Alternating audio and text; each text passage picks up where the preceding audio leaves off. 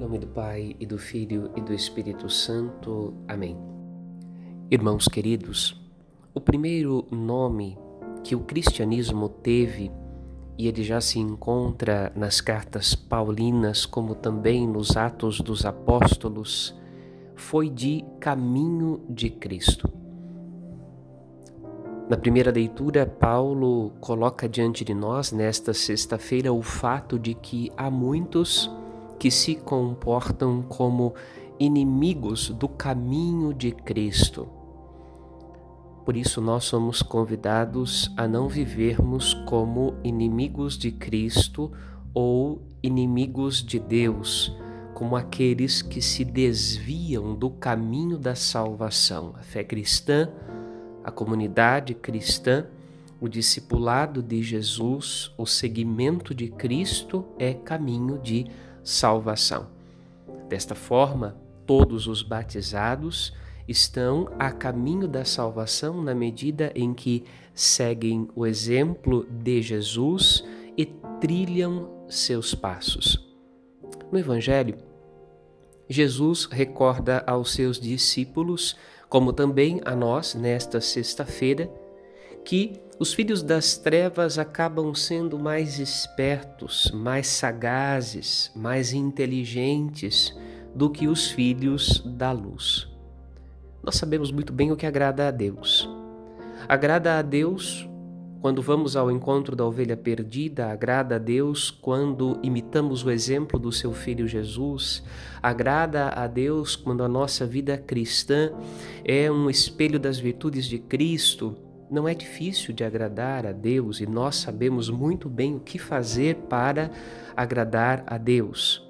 No Evangelho de hoje, Jesus fala do administrador infiel que descobre que está às portas de perder a administração, de que ela lhe seja tirada, porque ele é corrupto, porque ele é infiel, porque ele não é um bom administrador. E para que ele possa ser recebido na casa de alguém para que ele possa ser acolhido com misericórdia, não pelo senhor da administração, mas pelos outros, ele vai e diminui a dívida que cada um tem com o seu senhor.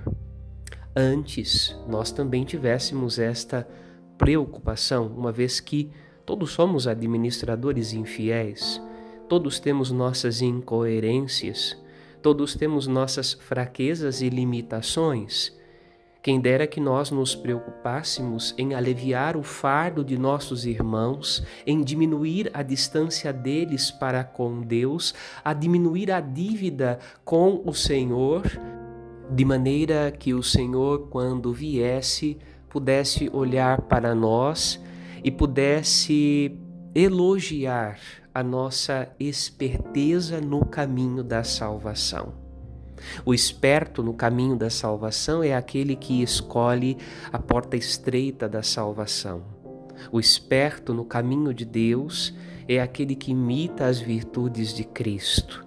O esperto no caminho da igreja, no caminho do seguimento do Senhor, é aquele que se preocupa com o próximo, com a dívida do próximo, com o sofrimento do próximo, com a necessidade de perdão e misericórdia do próximo, e não apenas aquele que está preocupado consigo mesmo e com a sua própria salvação, ignorando a necessidade de salvação daqueles que estão ao seu redor.